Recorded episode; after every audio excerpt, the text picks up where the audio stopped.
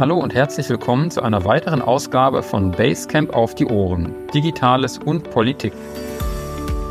Wir sprechen heute über das Thema schleichender Blackout, wie wir das digitale Desaster verhindern und haben diese Folge live am 16. Mai bei uns im Basecamp, der Plattform zum digitalen Vordenken und Machen in Berlin aufgenommen. Die Diskussion mit Valentina Kerst und Fedor Ruhose war sehr interessant und ich habe unter anderem mitgenommen, dass wir in Deutschland nicht zwingend auf den digitalen Blackout zusteuern, aber dass es nun wirklich Zeit ist, endlich die Weichen für die digitale Zukunft Deutschlands zu stellen. Aber hören Sie selbst. Mein Name ist Christian Grönefeld und ich wünsche Ihnen nun viel Spaß. Guten Morgen zusammen, meine sehr geehrten Damen und Herren. Herzlich willkommen hier bei uns im Basecamp und natürlich auch an diejenigen, die uns digital zugeschaltet sind. Wir freuen uns sehr darüber, Sie zu einer weiteren Ausgabe unseres beliebten Nachgefragt-Formats begrüßen zu dürfen. Unter dem Titel Schleichender Blackout, wie wir das digitale Desaster verhindern, haben wir spannende Gäste heute eingeladen. Und wir hoffen, dass Sie bereits einen bequemen Platz gefunden haben und auch was zu trinken und zu essen gefunden haben. Wir haben zwei sehr spannende Gäste bei uns. Das ist zum einen Valentina Kerst, die uns digital zugeschaltet ist. Frau Kerst war Staatssekretärin für Wirtschaftspolitik, Wirtschaftsförderung, Tourismus und digitale Gesellschaft im Wirtschaftsministerium in Thüringen. Herzlich willkommen, liebe Frau Kerst. Wir freuen uns, dass Sie da sind. Guten Morgen auch von meiner Seite. Der Applaus vor, dem, vor der Begrüßung. Perfekt. Guten Morgen. so handhaben wir das hier, genau. Und wir freuen uns genauso, dass Herr Ruhose hier ist, Fedor Ruhose aus Rheinland-Pfalz. Sie sind dort Staatssekretär im Ministerium für Arbeit, Soziales und digitale Transformation. Auch Sie heißen wir herzlich willkommen. Hallo, Danke, hi. dass Sie da sind. Hallo. Gemeinsam haben Sie ein sehr spannendes Buch geschrieben zu einem hochaktuellen Thema. Es heißt, wie ich gerade schon angedeutet habe, schleichender Blackout, wie wir das digitale Desaster verhindern. Das Thema Digitalisierung und digitale Infrastruktur ist ja aktueller denn je und nicht zuletzt auch die Corona-Pandemie hat uns allen vor Augen geführt, glaube ich, wie wichtig digitale Infrastrukturen und zuverlässige digitale Infrastrukturen sind, seien es jetzt Mobilfunknetze oder auch die Festnetzinfrastruktur. In jüngerer Vergangenheit gab es ja auch Ereignisse wie die Anschläge auf die Ostsee-Pipelines oder auch die Vorfälle auf dem GSMR-Band der Deutschen Bahn, die uns gezeigt haben, wie verwundbar auch unsere Infrastrukturen sind. Und auch, um ein bisschen so ein anderes Schlaglicht nochmal zu setzen, worauf Sie zum Teil auch hinweisen in dem Buch, dass Verwaltungsfragen, die in anderen Ländern längst selbstverständlich äh, digital abbildbar sind, wie zum Beispiel das Beantragen eines äh, Personalausweises oder eines internationalen Führerscheines oder ähnliches, sind bei uns längst noch nicht digital möglich. Bevor wir starten, nochmal ganz wichtig, uns ist der Diskurs und der Austausch wichtig. Also wenn Sie Fragen haben, sei es hier im Raum oder auch digital, können Sie die gerne stellen. Wir gehen später mit Mikrofonen rum und digital haben Sie jederzeit die Möglichkeit, im Chat Fragen zu stellen. So, genug der Vorrede von mir. Lassen Sie uns gerne in die Diskussion einsteigen. Und wir beginnen direkt mit Ihnen, Frau Kerst. Möchten Sie hier in die Diskussion zu uns holen? Toll, dass Sie da sind. Sie konstatieren in Ihrem Buch einen digitalen Blackout. Wie kommen Sie zu der Annahme? Und ist das nicht vielleicht ein bisschen dick aufgetragen oder sogar etwas schwarzmalerisch? Ähm, ich glaube, schwarzmalerisch ist es ähm, definitiv nicht. Äh, wir haben in unserer Recherche und auch als die Idee für das Buch entstand, eigentlich auch gemerkt, so wie Sie es gerade gemacht haben, es ist eine Aufzählung von vielen, vielen kleinen Problemen, die dazu führen, dass wir uns in diesen schleichenden Blackout bewegen. Also die Cyberangriffe in den Kommunen, der Anschlag auf die Bahn, aber auch ganz simpel die Abiturprüfungen, die jetzt vor einigen Wochen in NRW nicht runtergeladen werden konnten. Und natürlich das ganze Thema Verwaltung, was Sie gerade auch schon angesprochen haben. Und wir merken, dass es in Deutschland eigentlich diese vielen kleinen Probleme gibt und wir eigentlich gar nicht auch so richtig merken, dass dieser schleichende Blackout äh, eintritt. Und wir haben es ja aber in dem Buch trotzdem ja auch mit dem Titel versucht zu zeigen, der Blackout ist noch nicht gänzlich da, sondern wir müssen auf diese einzelnen Punkte, auf diese einzelnen Probleme eigentlich achten. damit wir nicht tatsächlich zu einem kompletten Blackout kommen in einigen Jahren, in einigen Monaten oder in welchem Zeitraum auch immer. Aber um den Zeitraum geht es gar nicht, sondern wir wollen eigentlich auch nochmal aufrütteln mit dem Buch und zeigen, was wir eigentlich in Deutschland besser machen sollten. Mhm. Was kennzeichnet aus Ihrer Sicht einen digitalen Blackout und was sind die größten Gefahren? Und vielleicht auch nochmal so eine andere Nachfrage. Denken Sie, dass Deutschland da jetzt im Vergleich zu anderen EU-Ländern besonders schlecht aufgestellt ist? Also vielleicht der letzte Punkt. Natürlich sind wir im deutschen Kontext und wenn wir in die Rankings reingucken, EU-weit immer wieder im Mittelfeld oder auf den hinteren Plätzen. Also Infrastrukturausbau, da müssen wir uns nicht mit rühmen. Wir müssen uns auch nicht mit rühmen mit unseren Verwaltungsdienstleistungen und mit vielen anderen Themen. Da sind wir wirklich nicht so gut aufgestellt. Der Blackout ist am Ende des Tages ein Begriff, der ja eigentlich äh, bezeichnet, es geht am Ende nichts mehr. Und einige Kommunen, da kann Fedor noch viel besser darauf eingehen, weil er ja auch da die einzelnen Kommunen auch begleitet hat. Wenn Kommunen am Ende des Tages nicht mehr in der Lage sind, ihre Prozesse, ihre Dienstleistungen an den Bürger anzubieten, dann haben wir einen Blackout, also die Handlungsunfähigkeit, die am Ende eine Kommune, dann auch einen Staat dann vorweisen, das ist tatsächlich schon eine dramatische Auswirkung. Und ich habe eben schon diese Abiturprüfungen genannt in NRW. Da haben ja auch einige etwas geschmunzelt und gesagt, na ja, ist ja nicht so schlimm, wenn man jetzt als Abiturient seine Prüfung morgens dann doch nicht schreiben muss, ist doch super, dann hat man noch zwei Tage mehr Zeit, um zu lernen oder, oder wie auch immer. Aber eigentlich war der Bumerang ein anderer und die Rückmeldung ein anderer. Nein, wir erwarten, dass der in dem Fall der Staat, das Schulministerium in der Lage ist, ein Dokument downzuladen, damit wir unsere Prüfungen schreiben. Und wenn wir uns den ganzen Kontext eigentlich anschauen, wie viel im digitalen Raum bereits passiert in unserem alltäglichen Leben, wir sind äh, zum Teil ja auch schon postdigital in unserem sozialen alltäglichen Leben, dann ist es nicht zu akzeptieren, dass so etwas dann nicht passiert. Und für die Schülerinnen und Schüler war das ein Blackout am Morgen, dass sie eben halt diese Prüfungen nicht schreiben konnten. Und diese Ohnmächtigkeit, diese Handlungsunfähigkeit, die müssen wir zwingend vermeiden. Vielen Dank. Dann vielleicht die nächste Frage an Sie, Herr Rose. Verpasst der Staat in Deutschland den digitalen Anschluss? Und warum? Thema nochmal die Behördengänge, Beantragung Personalausweis ist in anderen Ländern mittlerweile selbstverständlich digital möglich, in Deutschland nicht. Woran liegt das aus Ihrer Sicht? Ich habe äh, mich die letzten Tage mit ein paar Kollegen unterhalten, wo wir eigentlich sagen, wo stehen wir jetzt bei der Digitalisierung des Staates?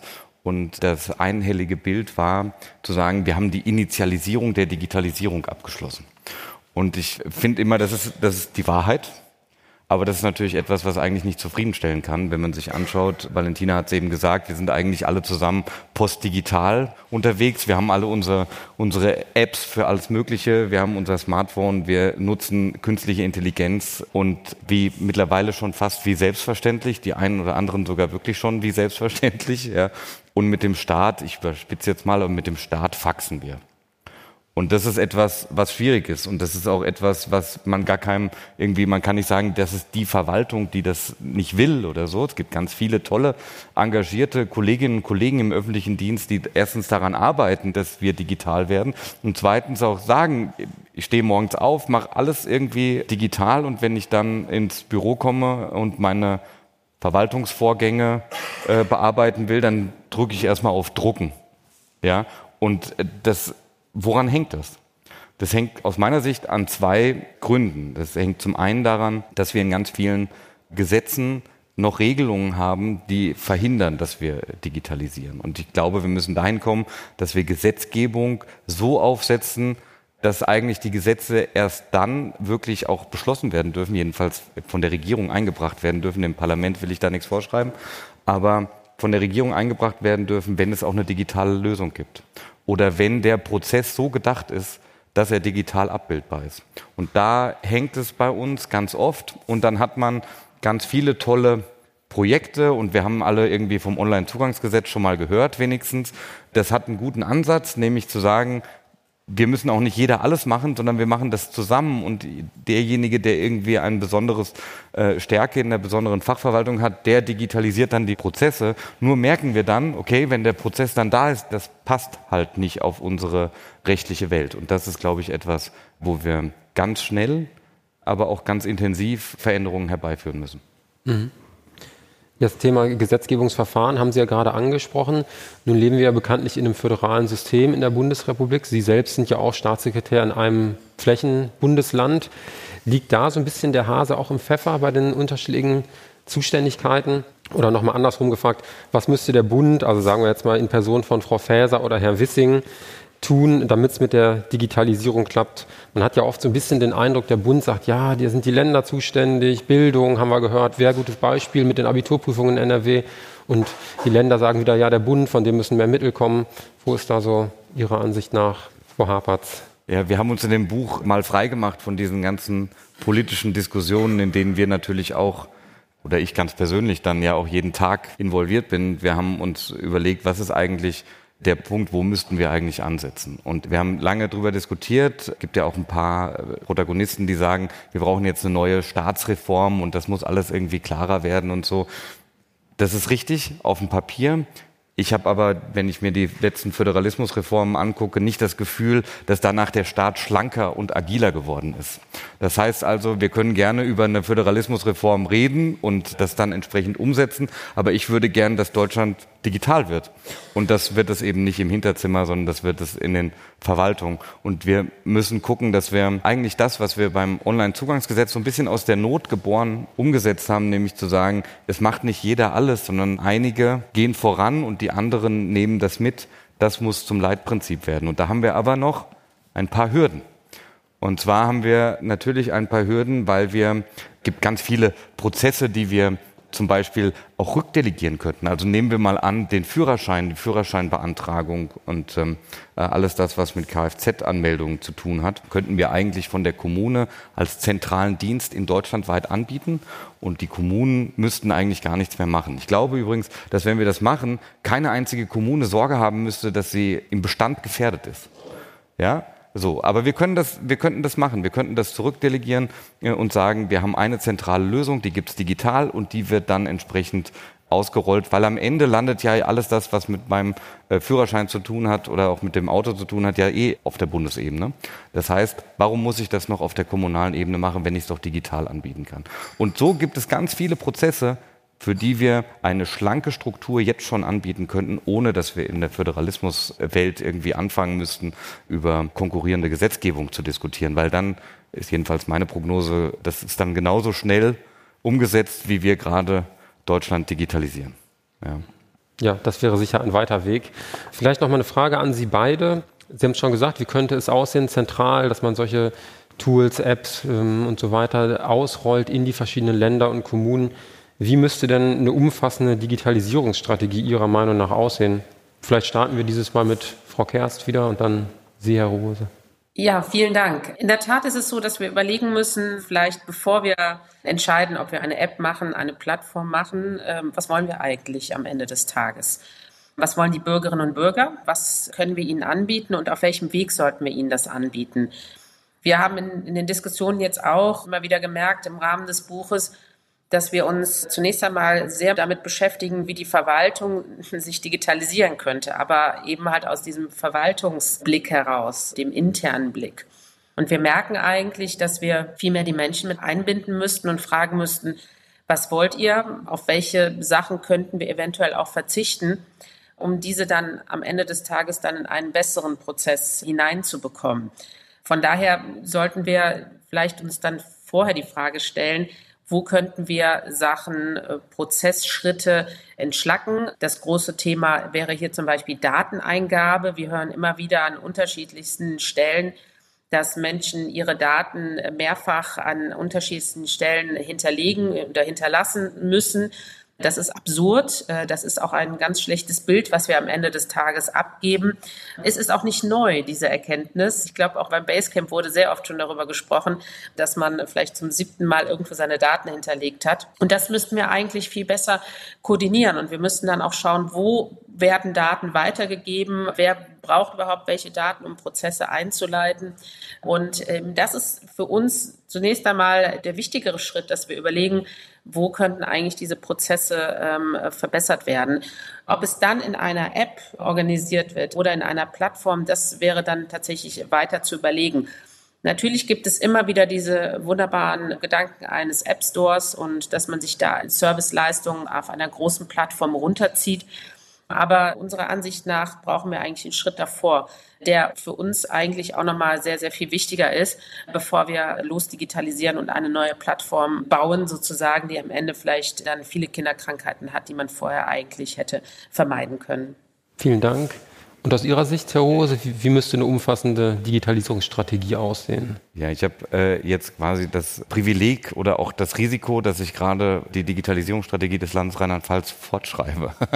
Und äh, natürlich habe ich quasi die Anforderungen, die ich an die Digitalpolitik in Deutschland stelle, auch versucht, in den Prozess mit zu integrieren. Und ich würde immer Stand heute kann mir auch noch keiner das Gegenteil beweisen, immer sagen, das ist uns ganz gut gelungen.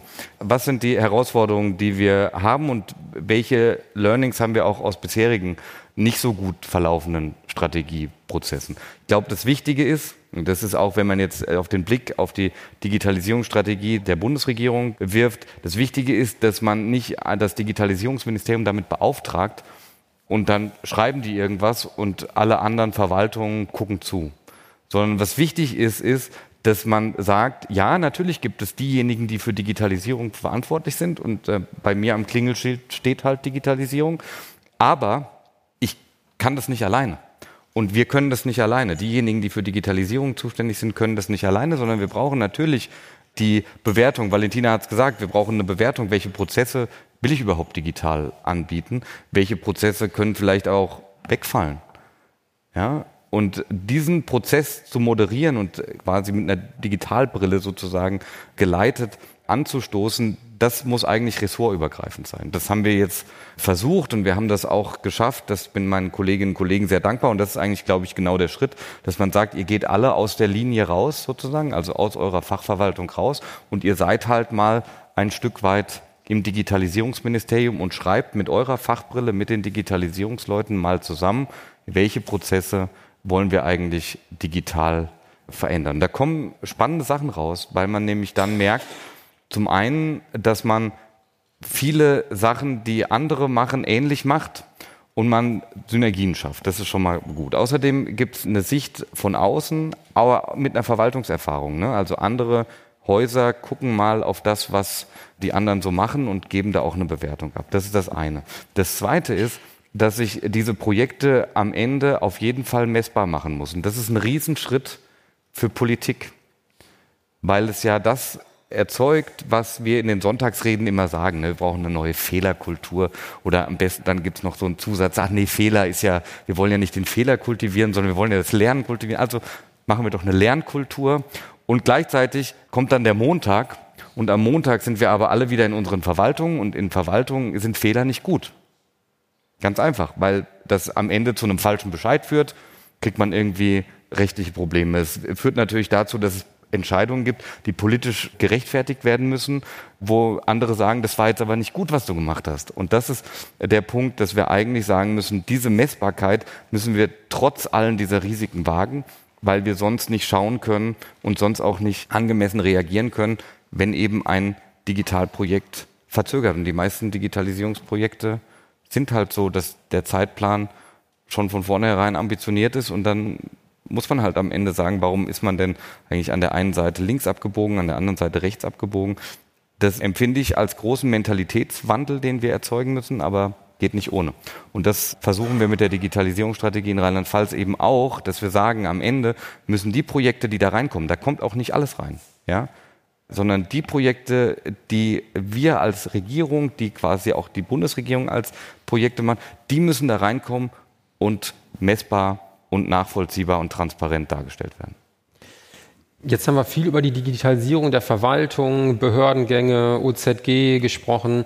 Sie haben die Digitalisierungsstrategie des Landes Rheinland-Pfalz erwähnt, an der Sie gerade arbeiten. Da ist ja neben diesen Fragen der Digitalisierung der Verwaltung und Behördengängen ist ja auch das Thema digitale Infrastrukturen ein ganz wichtiges. Sie haben es auch erwähnt, wir leben mittlerweile in so einer postdigitalen Welt schon. Es ist alles selbstverständlich. Wir nutzen laufend unsere Smartphones und auch zu Hause.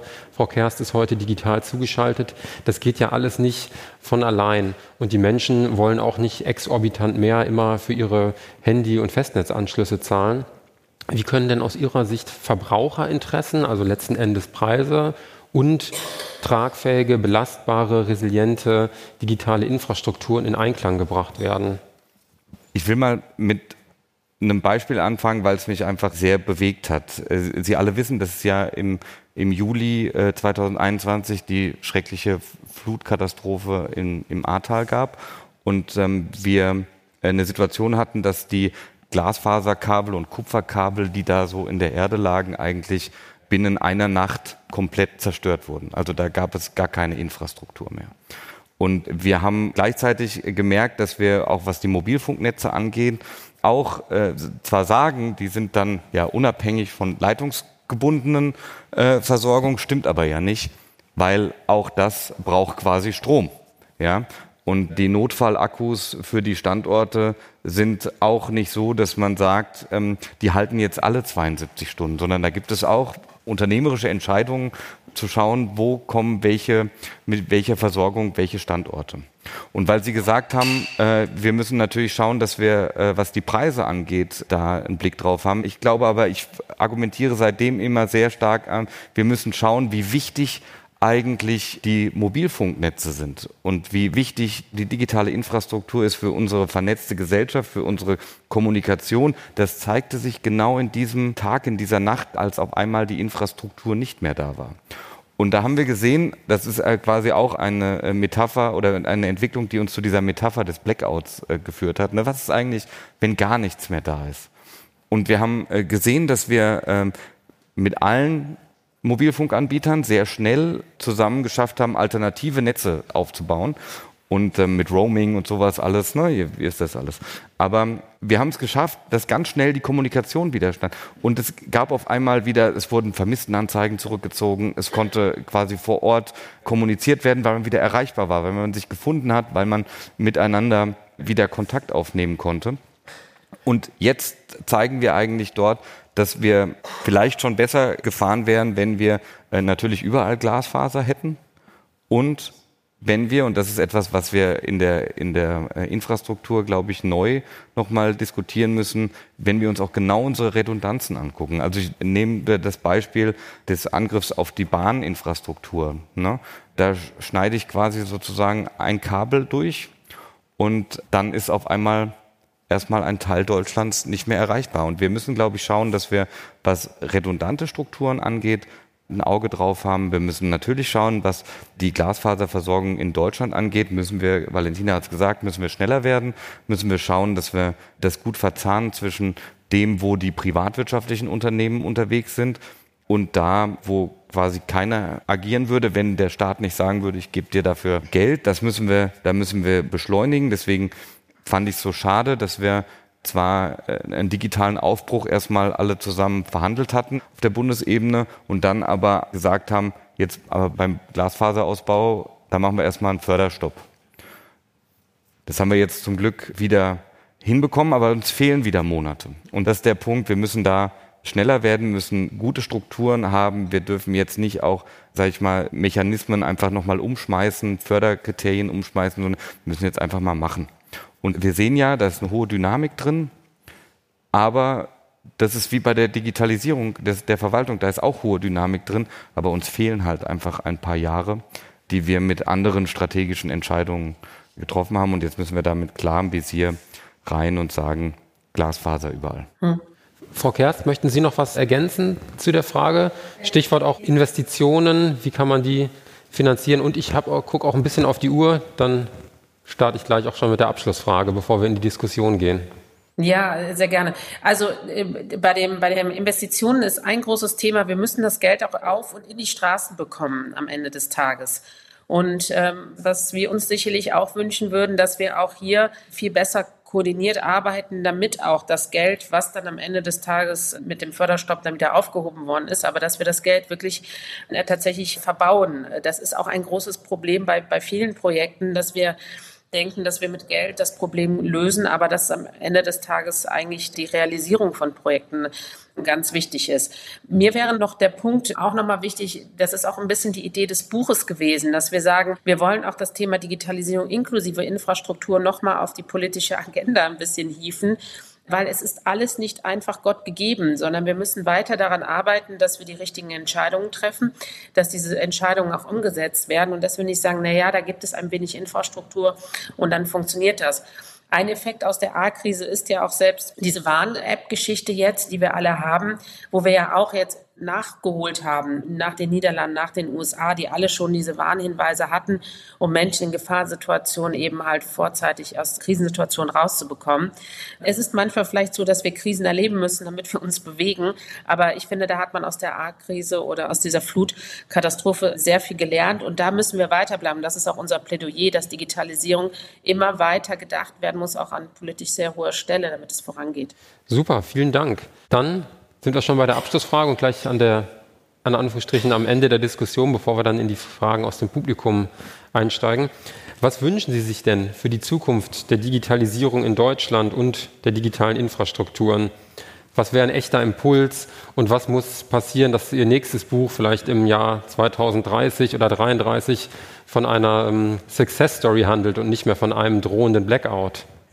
Ja, also es wäre wunderbar, wenn wir Blackout nicht mehr im Titel haben. Das ist wohl vollkommen richtig. Ich glaube oder ich bin davon überzeugt, dass wir tatsächlich Digitalisierung als eines der Top drei Themen in, im politischen Alltag immer wieder mitdenken müssen, dass wir die Strukturen jetzt schaffen, auch mit dieser Verzögerung, die Fedor gerade auch schon erwähnt hat, aber dass wir tatsächlich die Strukturen schaffen, weil wir erkannt haben, dass es so wichtig ist, die Entscheidungen richtig zu stellen, dass wir Menschen mitnehmen, ob jetzt in der Verwaltung oder auf vielen anderen Ebenen. Ich glaube, da ist jetzt Dynamik drin. Und ich würde mir wünschen, dass wir die Dynamik beibehalten, dass die aus der Corona-Krise, wo der Digitalisierungsschub auch etwas nachgelassen hat, dass wir wieder ein bisschen Gas geben und dass dieses dazu führt, dass wir 2030 viel, viel besser dastehen als heute. Wir haben ja kein Weltuntergangsbuch geschrieben, sondern wir haben am Ende schon natürlich auch ein ganz umfangreiches Programm an Schritten mal in die Diskussion eingebracht. Einiges ist quasi auch so, dass wir sagen, da haben wir sogar schon Mitstreiter, dass wir das umsetzen können. Wir haben uns auch angeschaut, was können wir eigentlich selber, so also jeder, jede so für uns machen, damit wir nicht selber in so persönliche Blackout-Situationen geraten, denn nicht nur Verwaltungen und Unternehmen sind von Datenklau betroffen, sondern auch wir alle sind von Datenklau betroffen. Was macht man da eigentlich? Und ich glaube, wenn wir so ein Bewusstsein haben dafür, dass wir eben in einer digitalen Gesellschaft leben und das nicht alles einfach so nehmen und einfach auf unser Smartphone gucken und das funktioniert schon irgendwie, sondern wir müssen schon zu einem Verständnis kommen, alle zusammen, was passiert da eigentlich was greifen da für Rädchen ineinander und wenn wir dieses Bewusstsein zusammen schärfen und zwar alle vom Individuum bis zur staatlichen Verwaltung und auch die, wir haben viel zu wenig über Unternehmen gesprochen, weil natürlich auch da entsprechend digitale Projekte nicht immer zielführend sind. Man muss nur die Zeitung aufschlagen, dann sieht man, was in der Automobilindustrie mit der IT gerade so unterwegs ist. Aber können wir auch aus leidiger Erfahrung sagen? ich will, will sagen, dass wir, wenn wir diesen Bewusstsein alle zusammen haben, dann wird das nächste Buch vielleicht zum Leidwesen des Verlags nicht mit so einem reißerischen Titel auf den Markt kommen, sondern es wird dann ganz langweilig irgendwie äh, toll, dass wir es geschafft haben. Super. Vielen Dank, dass Sie heute hier bei uns waren.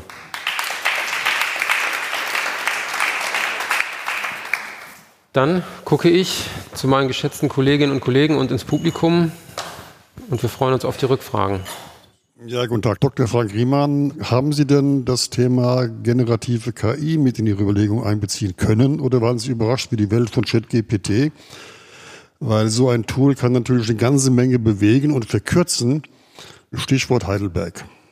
Äh, ja, klar, Stichwort Heidelberg, ne? Und auch äh, wenn wir, wenn wir sagen, als Kommune die KI einsetzt, sogar auch eine deutsche KI in Anführungszeichen, ja, so, dass wir also, was die Frage der Souveränität und der technologischen und digitalen Souveränität da eine Fragestellung haben. Wir haben uns in der Tat auch mit dem Einsatz von künstlicher Intelligenz natürlich befasst im Buch. Will einen Punkt machen, der wichtig ist, nämlich, dass wir schauen müssen, dass wir einen viel stärkeren gesellschaftlichen Diskurs darüber bekommen müssen, was künstliche Intelligenz kann und darf am Ende. Wir haben auf der europäischen Ebene gerade die Diskussion über die KI-Verordnung. Die findet hier im teilnehmenden Kreis wahrscheinlich großen Niederschlag und großes Interesse. Wenn ich jetzt aber bei mir im Ort am Wochenende auf der Dorfkerb unterwegs war, ne, spricht man ja sowieso nicht drüber, aber wenn man da über die Frage, was steht eigentlich in der KI-Verordnung und was wollt ihr eigentlich, was darf eine künstliche Intelligenz, was darf die nicht, dann gibt es da überhaupt gar kein Bewusstsein. Eigentlich brauchen wir erstmal so einen gesellschaftlichen Diskurs darüber, was wollen wir eigentlich. Das wäre jedenfalls mein Wunsch, der da tief in meiner demokratischen Seele ähm, schlummert, dass wir diese Diskussion führen und dass wir darüber sprechen und gleichzeitig aber als Verwaltung die ganzen Chancen nutzen, was die Bürgerkommunikation angeht, aber auch, und das bin ich jetzt aus dem Blickwinkel der Sozialverwaltung, für die ich zuständig bin, auch bei den ganz vielen Antragsverarbeitungen kann ich, ohne dass am Ende die KI die Entscheidung trifft, im vorgelagerten Prozess ganz viele Prozesse automatisieren und standardisiert ablaufen lassen. Und da liegt eine große Chance für Verwaltung, gerade auch vor dem Hintergrund, dass wir ja nicht darüber reden, dass da Arbeitsplätze wegfallen, sondern dass wir einfach diejenigen ersetzen, die wir sowieso nicht mehr bekommen, weil wir natürlich zum einen in der Konkurrenzsituation sind und zum zweiten wir einfach den demografischen Wandel haben und die Leute nicht da sind. Danke. Noch eine Frage? Das war's. Dann herzlichen Dank nochmal. Dann bleibt mir das Schlusswort zu sagen. Es endet nicht mit dem, äh, dem Wünschen einer geruhsamen Nacht wie bei Herrn Wickert, sondern wie immer mit dem Verweis auf nächste nachgefragt, das sehr gut zu unserer heutigen Veranstaltung passt. Nämlich es geht um OZG und digitale Verwaltung und unsere Gäste sind die beiden Abgeordneten Nadine Schön und Robin Mesarosch. Und das Ganze findet statt, logischerweise hier bei uns im Basecamp am Donnerstag, den 15. Juni. Und herzlichen Dank nochmal an unsere heutigen Gäste. Dankeschön. Vielen Dank.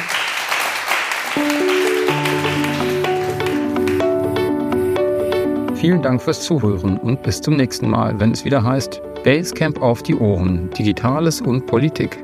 Bis dahin alles Gute und bleiben Sie mit uns verbunden.